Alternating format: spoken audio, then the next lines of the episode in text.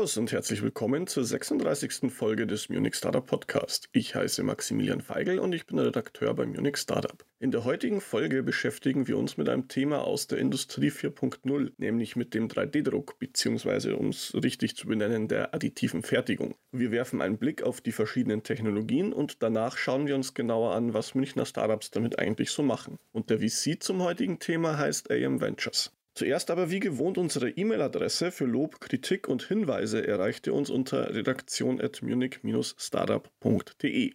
Und das Feedback, das da in letzter Zeit so reingekommen ist, habe ich mir auch zu Herzen genommen und entsprechend der Wünsche mal meine Notizen etwas anders gestaltet als üblich, um mal etwas äh, langsamer zu reden als sonst. Mal schauen, wie das so wird. Ihr dürft gespannt sein. Bevor wir nun aber ins eigentliche Thema einsteigen, habe ich wie üblich noch zwei Event-Hinweise für euch. Zum ersten haben wir am 9. März, da erklärt Fraunhofer online, wie ihr als Startup mit der Fraunhofer Gesellschaft zusammenarbeiten könnt. Das Ganze ist ein Event aus der Reihe Deep Dark Coffee und wird von Fraunhofer Venture organisiert. Da stellen sich regelmäßig aktuelle Fraunhofer Startup-Teams vor und geben dann Einblicke in ihre Kooperationsprojekte. Dieses Mal sind das zum einen das Startup Fuse Space aus Hamburg, und dann noch das Fraunhofer Institut für sichere Informationstechnologie, das Fraunhofer SIT. Wenn ihr euch also für eine Zusammenarbeit mit Fraunhofer interessiert, und das ist ja eine, wenn nicht sogar die größte Forschungsgemeinschaften in Europa, von daher durchaus interessant. Also wenn ihr euch dafür eine Zusammenarbeit interessiert, dann ist das Webinar quasi der perfekte erste Anknüpfungspunkt für euch, wo ihr auch Fragen stellen könnt und mal so ein bisschen lernen könnt, wie das eigentlich so läuft mit denen.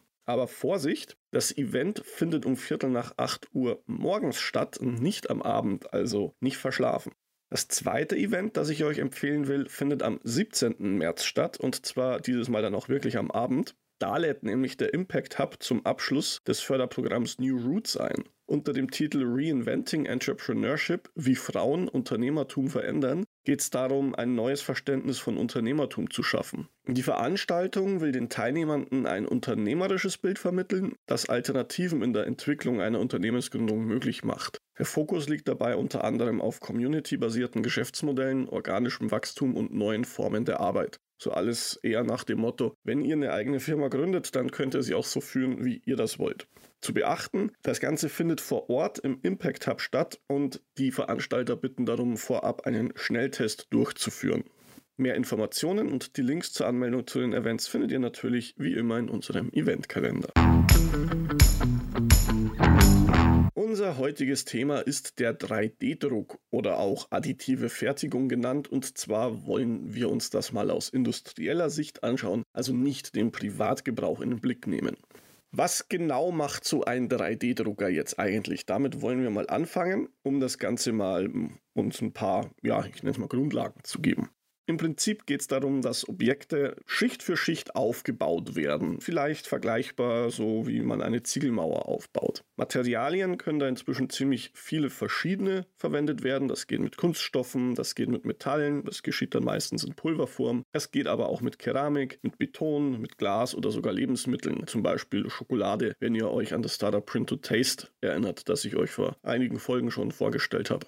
Softwareseitig ist das Ganze meistens eher unspektakulär. Es gibt eine Slicer-Software, heißt die, die ein 3D-Objekt, das man entworfen hat, in Einzelschichten aufteilt, damit diese dann eben entsprechend gedruckt werden können. Die Hardware hingegen, die ist sehr mannigfaltig. Da gibt es wenn man in die Details geht, über 40 verschiedene Druckverfahren. Äh, die Webseite 3dgrenzenlos.de hat dazu auch eine sehr spannende Übersicht gemacht, die verlinke ich euch im Artikel, wenn ihr da in die Details reingehen wollt. Letztlich ähm, kann man das alles aber, würde ich sagen, zusammenfassen, indem man sich anschaut, was für Arten von Druckern gibt es eigentlich. Da sind es unterm Strich vier verschiedene Arten und Weisen, wie so ein 3D-Drucker arbeiten kann. Da hätten wir zum ersten den Pulverdrucker. Die funktionieren so, dass sie ähm, auf einer Fläche komplett eine Pulverschicht ausbringen und diese dann an den Stellen, wo das Objekt entstehen soll, das Pulver härten, zum Beispiel mit Hilfe eines Lasers oder eines Elektronenstrahls. Und dann kommt eine nächste Schicht Pulver drauf, dann wird wieder die Outline gehärtet und so weiter und so fort. Am Ende kann man dann das überschüssige Pulver wegblasen und das fertige Objekt bleibt übrig. Wie schon gesagt, das gibt es mit verschiedenen Ansätzen. Es gibt das selektive Laserschmelzen, da funktioniert das Ganze eben mit einem Laser. Dann gibt es den Elektronenstrahlschmelzen, das gleiche nur mit einem Elektronenstrahl. Dann gibt es das sogenannte selektive Lasersintern. Das funktioniert so ähnlich, aber anstatt direkt zu schmelzen, wird das Pulver eher verklebt, indem das kein reines Pulver ist, sondern dann noch ein Bindemittel mit drin ist, das sich dann verflüssigt und eher klebt statt schmilzt. Und dann gibt es noch eine Technologie, die nennt sich Film Transfer Imaging, kurz FTI. Die funktioniert so ähnlich, dort wird dann aber mit Belichtung gearbeitet, um die unterschiedlichen Schichten zu erzeugen. Eine andere Form von 3D-Drucker, das sind die sogenannten Resin-Drucker. Dort arbeitet man nicht mit Pulver, sondern mit einem flüssigen Medium, also quasi ein, ein Glas voller Harz zum Beispiel, in das dann dieses Objekt mit Hilfe von UV-Licht zum Beispiel hinein, ich sag mal, gemalt wird. Da gibt es dann unterschiedliche Ansätze, zum Beispiel die Stereolithografie. Das ist dann flüssiger Kunststoff, der mit UV-Licht ausgehärtet wird. Oder Digital Light Processing. Das ist dann ja, vom Prinzip her auch ähnlich, nur eben wieder für lichtempfindliche Kunststoffe, ähnlich dem Film Transfer Imaging. Die dritte Art von Drucker, das sind die sogenannten Extrusion-Drucker. Die haben einfach eine Düse und durch diese Düse tragen sie Schicht für Schicht das Material auf. Das äh, nennt sich dann Fused Deposition Modeling oder Fused Filament Fabrication. Dort wird geschmolzener Kunststoff eben über die Düse Schicht für Schicht aufgetragen, bis dann das Objekt eben fertig ist. Das Ganze gibt es auch für Metall, der heißt das Laserauftragsschweißen. Dort wird dann ein Pulver aufgetragen, aber eben nur dort, wo es sein soll und nicht überall, so wie beim Pulverdrucker direkt. Und dieses wird dann wieder mit einem Laser geschmolzen. Eine Weiterentwicklung des Extrusion-Druckers nenne ich es mal, das sind die Jetting-Drucker. Dort hat man sich nämlich einfach gedacht, wieso eigentlich nur eine Düse? Wir nehmen jetzt mehrere Düsen, weil das hat dann den Vorteil, dass ich mit verschiedenen Farben und verschiedenen Materialien drucken kann. Und bei diesem Multi- oder auch Polyjet-Modeling genannten äh, hat man dann eben den Vorteil, dass man ein Objekt aus verschiedenen Materialien herstellen kann. Und auch ganz spannend, man kann dann ja auch so denken, dass nicht jedes Material, das ich verwende, auch am Ende noch in diesem Objekt vorhanden sein muss. So kann man zum Beispiel Überhänge, die das haben muss, erstmal mit Hilfe von irgendeinem Wachs zum Beispiel abstützen. Wenn dann alles fertig ist, halten sie von alleine. Ich kann das bisschen warm machen des Wachses weg und so kann ich dann noch komplexere Formen erzeugen. Soviel zur Theorie des 3D-Drucks, so nenne ich es jetzt mal. Und ähm, schauen wir uns doch mal an, was jetzt Münchner Startups mit dieser 3D-Druckerei so anstellen. Wir fangen an mit einem Startup, das nehme ich jetzt mal als Beispiel für viele. Vectorflow. Da möchte ich jetzt, jetzt mal an diesem Beispiel zeigen, wie man denn so als Startup direkt mit 3D-Druckern arbeiten könnte. Also, was genau macht jetzt Vectorflow? Im Prinzip habe ich es euch ja schon verraten. Sie stellen Dinge im 3D-Druckverfahren her, aber das sind natürlich nicht irgendwelche Dinge, sondern in diesem Fall sind das Sonden für die Strömungsmesstechnik. Nur ganz kurz zur Erklärung, was verbirgt sich hinter der Strömungsmesstechnik. Da geht es im Endeffekt darum, zu messen, mit welchen Widerständen, Geschwindigkeiten und welchem Verhalten ja, Medien, das kann jetzt Luft sein, das können aber auch Flüssigkeiten sein, Wasser, Gas, Öl etc., an etwas vorbeiströmen. Das wird zum Beispiel genutzt bei der Aerodynamik von Fahrzeugen oder auch von Flugzeugen oder Raketen. Ähm, ist aber natürlich auch wichtig, wenn es darum geht zu messen, wie sich zum Beispiel Flüssigkeiten in einer Pipeline oder sowas verhalten oder in einer Leitung. Genau, und dafür stellt eben Vector Flow Sonden her und zwar aus Metall im Powder Bed Fusion Prinzip, also das ist ein Pulverdruckverfahren per Laser. Vorteil des Ganzen, dass man das eben so macht, ist, dass diese Sonden in Form, Material und Größe an den jeweiligen Anwendungsfall sehr gut anpassbar sind. Denn das Wichtige an so einer Sonde ist ja, sie soll ja die Strömung messen und nicht beeinflussen. Mit den Sonden von Vectorflow und ihrer Methode soll die Messgenauigkeit deutlich gesteigert werden können und zwar um bis zu 45 Prozent oder sogar Messungen erst ermöglichen, wo sie vorher nicht möglich waren. Außerdem hat Vectorflow mit seiner Drucktechnik auch schon ein paar Rekorde aufgestellt. Zum Beispiel die kleinste Sonde der Welt, die hatte nur einen Außendurchmesser von 0,9 mm. Oder auch die temperaturfesteste Sonde der Welt, die hat es bis 1800 Grad Celsius ausgehalten, noch zuverlässig Messungen durchzuführen. Neben der Hardware hat Vectorflow dann natürlich noch die passende Software zur Datenerfassung und zur Datenauswertung im Köcher. Die soll nicht nur einfacher zu bedienen sein als andere Lösungen, sie nutzt auch noch einen speziellen Algorithmus, um die Sonden ordentlich und richtig zu kalibrieren. Gegründet wurde Vectorflow im Jahr 2014 und zwar als Spin-off der TU München mit Exist und Tech Founders Support. Die GründerInnen sind Katharina Kreitz, Christian Heigermoser und Florian Wehner. Kurz zu ihren Hintergründen. Katharina hat Maschinenbau studiert mit Spezialisierung in Luft- und Raumfahrt an der TU München. Sie hat anschließend dann noch einen MBA am Collège des Ingenieurs in Paris gemacht. Und während ihres Studiums hat sie schon bei BMW, Airbus und der NASA gearbeitet, immer im Bereich der Strömungsmesstechnik. Christian wiederum, der ist Luft- und Raumfahrtingenieur von der TUM und hat Strömungsmechanik in Turin studiert. Er hat schon bei Rolls-Royce, General Electric und eben auch bei BMW gearbeitet. Dort hat er auch Katharina kennengelernt und aus ihren gemeinsamen Erfahrungen in der Strömungsmesstechnik haben sie dann zusammen angefangen, die Idee für ihre Sonden zu entwickeln.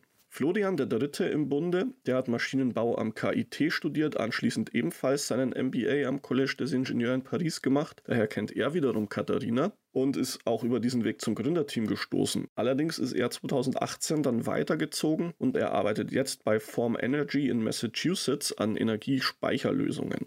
Jedenfalls hat äh, Vectorflow dann bereits 2015, also ein Jahr nach der Gründung, in der ersten Phase des Münchner Businessplan-Wettbewerbs gewonnen. Außerdem wurden sie damals Teil des ESA Big Incubators. 2016 konnten sie dann eine Early VC-Runde abschließen in Höhe von 25.000 Euro. Wer damals das Geld gab, ist nicht genau bekannt. 2019 gab es einen Grant vom Eurostars SME Program. Das ist ein Programm im Namen von Horizon 2020, das speziell für RD-Unternehmen aufgelegt wurde. Ebenfalls an Vectorflow irgendwie beteiligt ist AM Ventures, zu denen wir am Ende des Podcasts nochmal kommen. Wie genau ist nicht so richtig ersichtlich, ob sie jetzt diesen Early VC gegeben haben, kann man nicht genau sagen aus den Informationen, die vorliegen.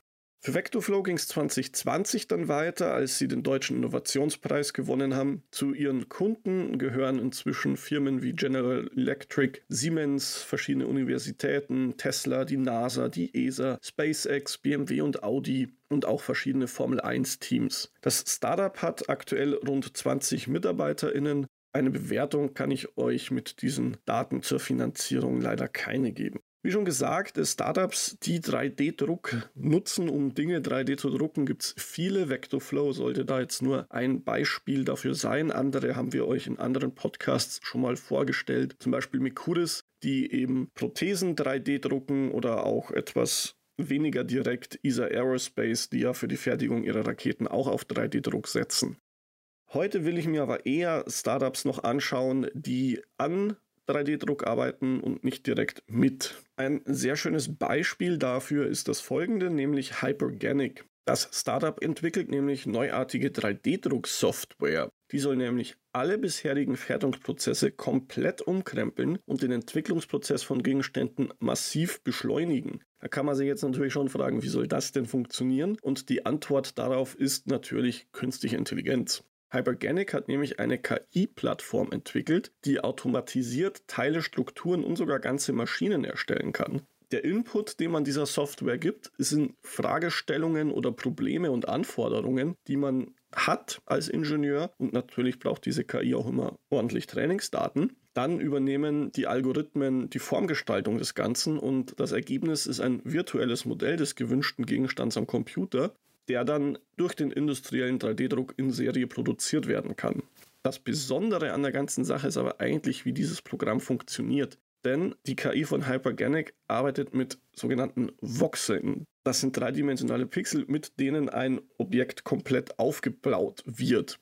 So kann das Programm jeden Punkt separat berechnen und auch verändern, zum Beispiel indem man ihm ein eigenes Material gibt und wesentlich komplexere Strukturen auf diese Art und Weise ermöglichen. Die Technologie von Hyperganic ist auch schon bei Kunden im Einsatz, zum Beispiel in der Raumfahrt, aber auch für Konsum- oder Medizinprodukte. Und die User sitzen in den Vereinigten Staaten, Europa, aber auch in Asien und China. Allerdings äh, ist das Startup hier ja sehr schmallippig, was das angeht, mit wem genau sie zusammenarbeiten, denn weitere Details sind dazu nicht bekannt. Wer steht jetzt dahinter? Das sind Lin Kaiser und Duyan Pham. Lin selbst hat sechs Jahre als Softwareentwickler gearbeitet, bevor er im Jahr 2000 sein erstes Startup gegründet hat, Iridas. Das war ein Unternehmen, das hat Programme für Special Effects in Hollywood-Filmen entwickelt. Unter anderem kam das zum Beispiel bei der Produktion der alten Matrix-Filme zum Einsatz. 2011 wurde Iridas dann von Adobe gekauft und Lin hat dann auch ein paar Jahre bei Adobe weitergearbeitet, bis er dann anschließend mit dem Geld, das er aus dem Verkauf gemacht hat, zum einen eine eigene Venture Capital Firma aufgebaut hat mit dem Namen Coglobo und dann hat er eben auch Hyperganic mit diesem Geld gegründet. Duyan wiederum hat bei Iridas gearbeitet, so hat er Lin kennengelernt und auch ein eigenes Startup mit dem Namen Yim und Yam gegründet. Er ist dann zusammen mit Lin zu Adobe gewechselt und gemeinsam haben sie dann eben Hyperganic gegründet. Das war dann im Jahr 2015.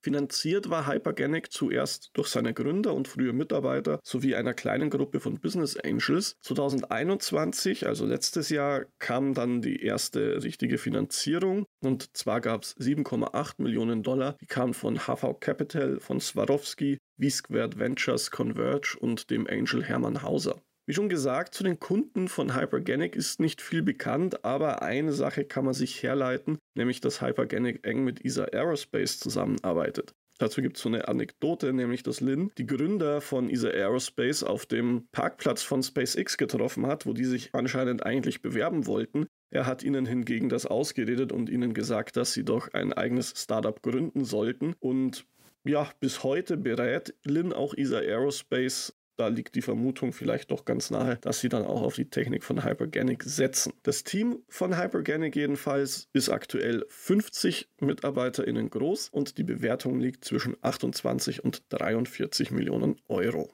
So, jetzt haben wir uns angeschaut, ein Startup, das 3D-Druck direkt nutzt, ein Startup, das Software für 3D-Druck entwickelt. Was könnte man denn noch tun? Na, das, was man immer macht in der Digitalisierung, man baut eine Plattform auf. In diesem Fall ist das das Startup All3DP. Die haben nämlich ein doppeltes Angebot aufgebaut. Zum einen all3dp.com, das ist eine redaktionelle Internetplattform für 3D-Druck. Dort findet ihr Artikel und Infos zu verschiedenen Druckern, zu Materialien, zu Software, aber auch zu Ideen, was man eigentlich so drucken könnte.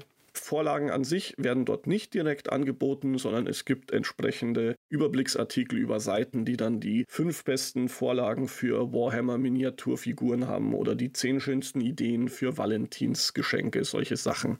Die Inhalte findet man dort auf Englisch, Spanisch, Portugiesisch, Französisch und auch Deutsch. Und nach eigenen Angaben ist All3DP das führende 3D-Druckmagazin der Welt, Sie kommen auf 6,5 Millionen Page-Views pro Monat und haben 2,6 Millionen monatliche User. Das ist aber nur die eine Hälfte des Angebots. Die andere, das ist der Online-Marktplatz Craft Cloud. Der soll eine Schnittstelle sein zwischen den Kundinnen und den 3D-Druck-Dienstleistern, also ein zweiseitiger Marktplatz. Mit Craft Cloud werden Online-Aufträge vermittelt. Das heißt, die Kunden bestellen online auf dieser Plattform und die Plattform gibt die Aufträge dann an die 3D-Druck-Dienstleister weiter.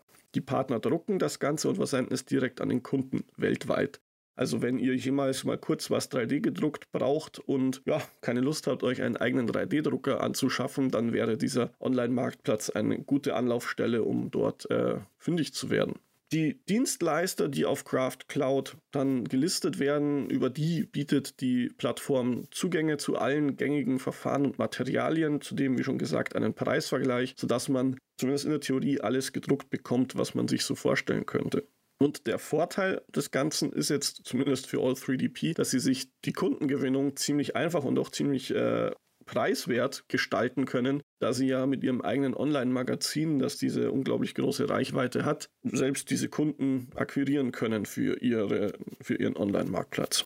Gegründet wurde All3DP im Jahr 2014 mit Hilfe von einer Seed-Finanzierung des HTGF.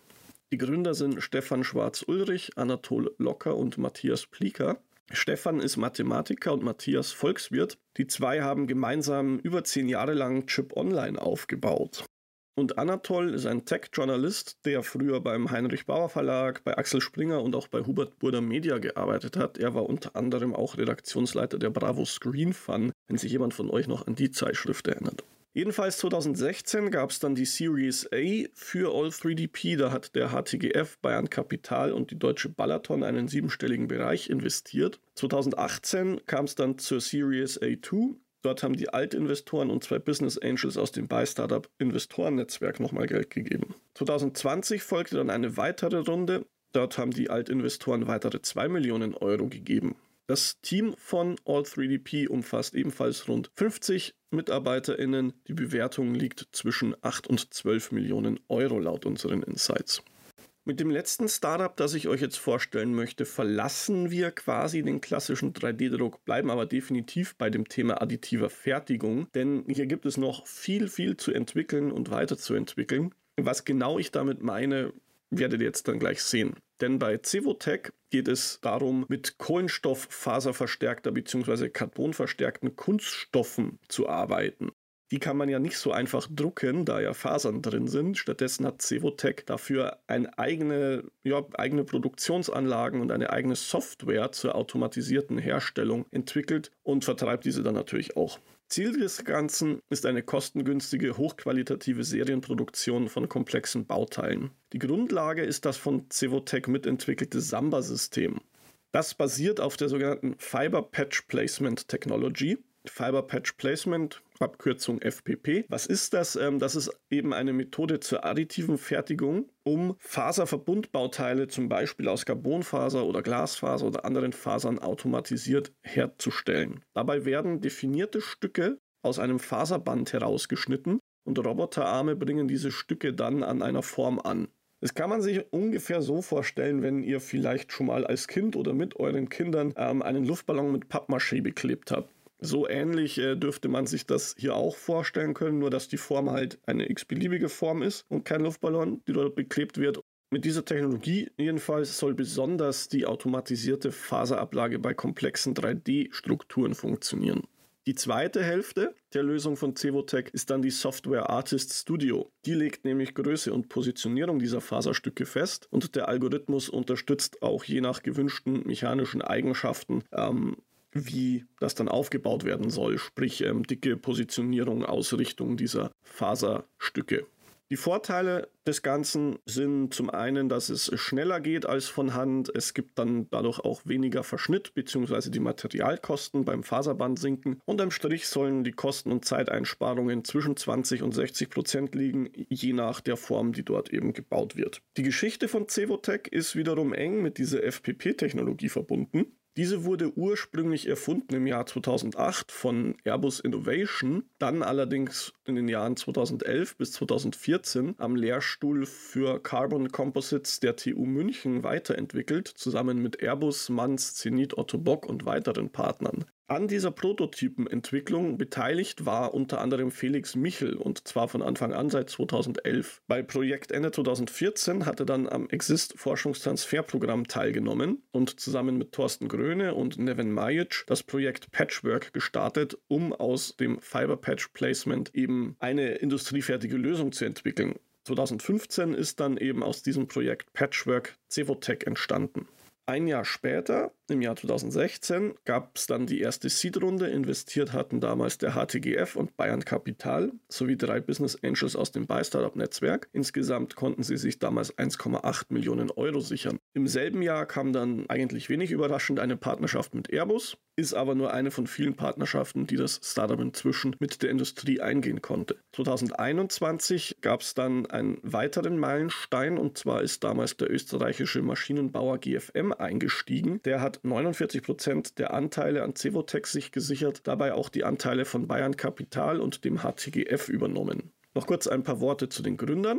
Wie schon gesagt, Felix Michel, der hat am Lehrstuhl an der Technologie gearbeitet. Davor hat er sein Diplom in Luft- und Raumfahrttechnik in Stuttgart und München gemacht. Thorsten Gröne, der hat an verschiedenen Business Schools studiert, unter anderem in Reutlingen und Berkeley. Danach hat er eine Consulting-Laufbahn eingeschlagen, bevor er 2014 als Entrepreneur in Residence an die TUM zum Patchwork-Programm dazugestoßen ist. Und der dritte im Bunde, Nevin Majic, der hat Maschinenbau in Stuttgart und am KIT studiert. Von dort ist er dann zum Patchwork-Programm gekommen. 2020 ist er dann Professor in Augsburg geworden, hat damit auch seine Rolle als Executive Vice President bei Cevotec abgegeben, ist aber noch als Advisor mit an Bord. Die Teamgröße des Startups liegt derzeit bei rund 20 Personen und die Bewertung ist laut unseren Insights zwischen 7 und 11 Millionen Euro zu verorten. Kommen wir noch zum Investor des heutigen Podcasts. Wie schon angekündigt, es geht heute um AM Ventures. Der hat sich als der 3D-Druckinvestor schlechthin positioniert und scheint dieses Versprechen auch ganz gut halten zu können. Ähm, wie genau, das schauen wir uns jetzt mal an. Grundsätzlich ein paar Grunddaten. Der Hauptsitz von AM Ventures ist in Starnberg, hat inzwischen aber auch ein weiteres Büro in Busan in Korea. Er ist ausschließlich auf 3D-Druck fokussiert oder genauer auf die additive Fertigung, zu Englisch übrigens Additive Manufacturing, daher auch AM Ventures. Er orientiert sich entlang der gesamten Wertschöpfungskette der additiven Fertigung, also sowohl neue Werkstoffe als auch Hardware, als auch Nachbearbeitungstechnologien oder Software und Automatisierung interessieren den Geldgeber. Prinzipiell ist man auf der Suche nach Startups in der Seed- und der Growth-Phase. AM Ventures gibt es seit 2015 2020 hat er seinen ersten Fonds aufgelegt. Das Zielvolumen sind 100 Millionen Euro. Beim First Closing im letzten Jahr wurden rund 50 Prozent davon schon eingebracht. Das Geld stammt vor allem von der Langer Group und auch dem Asset Manager KGAL.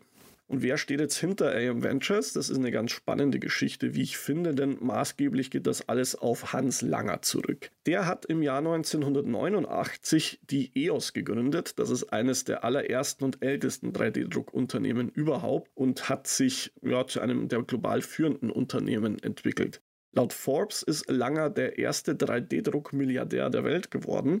Und das ist nicht alles. Er hat außerdem noch ScanLab gegründet. Das ist ein global agierender Hersteller von Scanning-Lösungen. Also wir reden hier vom guten alten deutschen Mittelstand, der sich ohne viel Aufsehens irgendwann mal zum Weltmarktführer gemausert hat. Über die erwähnte Langer Group, das ist eben die ja, Vermögens- und Beteiligungsverwaltung von Herrn Langer und die hat dann eben AM Ventures gegründet. Das Managing-Team von AM Ventures kommt dann auch entsprechend größtenteils aus dieser EOS ScanLab-Welt. Was genau bietet AM Ventures Startups jetzt? Die Ticket-Size zum einen, die liegt zwischen 500.000 und 3 Millionen Euro. Äh, das Spannende, denke ich, ist aber eben, was aus diesem gerade beschriebenen Hintergrund hervorgeht, nämlich dieses Netzwerk von Experten in der industriellen 3D-Druck-Community, eine enge Partnerschaft eben mit EOS und ScanLab und auch sehr viel Know-how aus diesen ja inzwischen doch vielen Jahrzehnten von unternehmerischer Tätigkeit und Technologieentwicklung, das sich da angesammelt hat. Werfen wir noch einen Blick ins Portfolio.